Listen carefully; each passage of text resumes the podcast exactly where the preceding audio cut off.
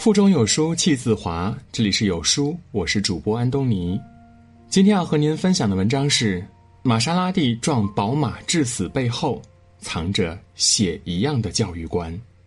一起来听。最近，玛莎拉蒂醉驾撞宝马事件闹得沸沸扬扬。主要说的是一辆玛莎拉蒂追尾宝马，并导致其致燃，车内有两人被活活烧死。更惹众怒的是，在撞宝马的前几秒，这辆玛莎拉蒂已经与八辆车发生剐蹭，并且当着众人的面恶意逃逸，试图掩饰任何责任，可知此女本性恶劣。据报道，这位玛莎拉蒂女车主刚刚大学毕业，微博日常炫富，是典型的富二代。在过去的一个月里，他违规五次，但显然他通通不放在眼里，所以才导致了这次的自食恶果。谁能想到，外表光鲜亮丽的一个女生，内心却早已经腐烂发臭了？明知道醉驾违法，可最后倒霉的却是遵守交通的宝马车主及其一家人。但究其根本，导致这起连环车祸的背后，不过是一起。家庭教育的失败。有媒体指出，他爹是当地有名的富商，做皮毛生意发家，同时被挖出了违规排污，村民却举报未果。此等嚣张，难怪有其父，必有其女。加上平日里他爹除了给他钱花，几乎没有时间管他，更是让女生脾气越来越大，问题越来越多。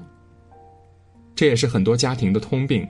舍不得打，舍不得骂，舍不得让孩子吃苦，但是你舍不得教育孩子，社会绝对舍得。记得多年前的李天一案便是如此。李天一从小就出生在一个过度溺爱的家庭，他的父亲是国家一级演员、著名的歌唱家李双江，所以这养成了他专横霸道的性格。那年他才十五岁，便开着百万豪车无证驾驶撞了人，还理直气壮把一对夫妻打爆头。但尽管如此，他的父母依旧没有对他严加管束，而是一再的纵容姑息。这才有了一年之后震惊全国的轮奸案。但是他的母亲孟哥却不承认儿子犯了错，还找了律师给他做无罪辩护。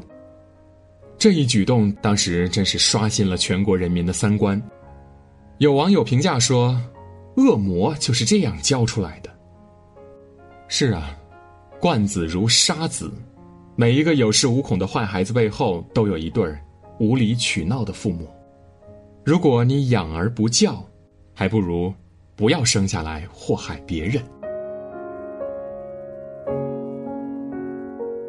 在我们的身边，这样的例子比比皆是，更是触目惊心。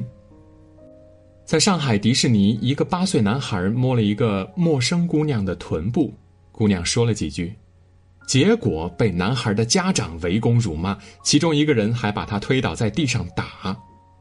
你有妄想症吧你？你长这么丑，谁稀罕摸你屁股啊？而扮人偶的工作人员，他在街边扮人偶已经很累了。却在分发礼物时被一群熊孩子互相捉弄，身旁的家长对此并无理会。一个女生在看电影的时候，因为提醒了一句后面的熊孩子别踢凳子，结果电影散场后，女生竟然被这熊孩子的家长拉住暴打。还有吃火锅时，一个孩子为了好玩，朝邻桌几个女孩的火锅里吐口水。被说了几句之后，甚至还直接端起滚烫的火锅朝其中一个女生脸上泼去，导致女生严重毁容，而全程孩子的家长都无动于衷。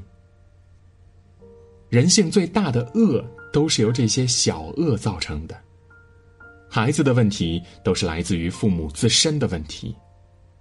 为人父母者最先要学会的就是先把自己管好，才能把孩子管好。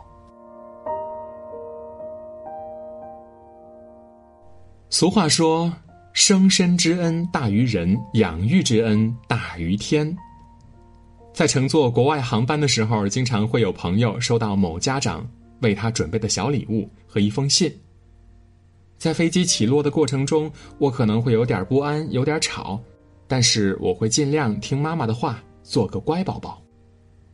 我们这时候便明白，这位家长是想让孩子明白，出门在外要学会顾及他人的感受。经常有熊孩子坐电梯的时候，会把楼层键都按一遍，给整栋楼的人制造麻烦。但是这个孩子的爸爸妈妈知道之后呢，马上让孩子写检讨，自己也写了检讨，并贴在电梯里。父母要让孩子知道，麻烦别人是不对的。在公交车上，一位小女孩拿着雪糕在吃，但是她的妈妈说：“你要去垃圾桶旁吃，才不会滴到别人身上。”于是孩子乖乖的趴在垃圾桶上把雪糕吃完了。对于孩子来说，父母应该是什么样的存在呢？我非常赞同刘涛说的：“不管男孩女孩，都要从小懂规矩，不能过于随性妄为。”孩子不能一味迁就，必须要有一个能够管住他的人。是的，孩子就是一张洁白的纸，你要教他勇敢面对错误，而不是教他撒泼打滚、侮辱、暴力他人。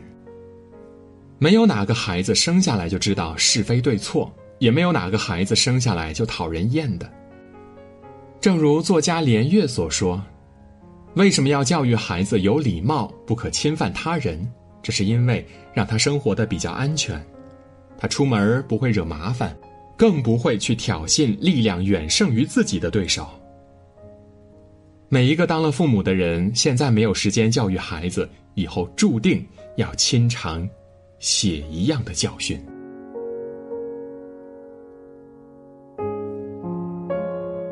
炎炎夏日，好礼送不停。漫长的夏天，除了待在家里吹空调，热爱生活的书友们都想趁机学习一个让生活更加丰富有趣的技能。而插花呢，就是这样一个可以让家变得更美、让自己更加优雅的技能。本期呢，我们就为书友们带来一份特别的礼物——零基础插花入门课，国宝级名师手把手教学，不用担心学不会。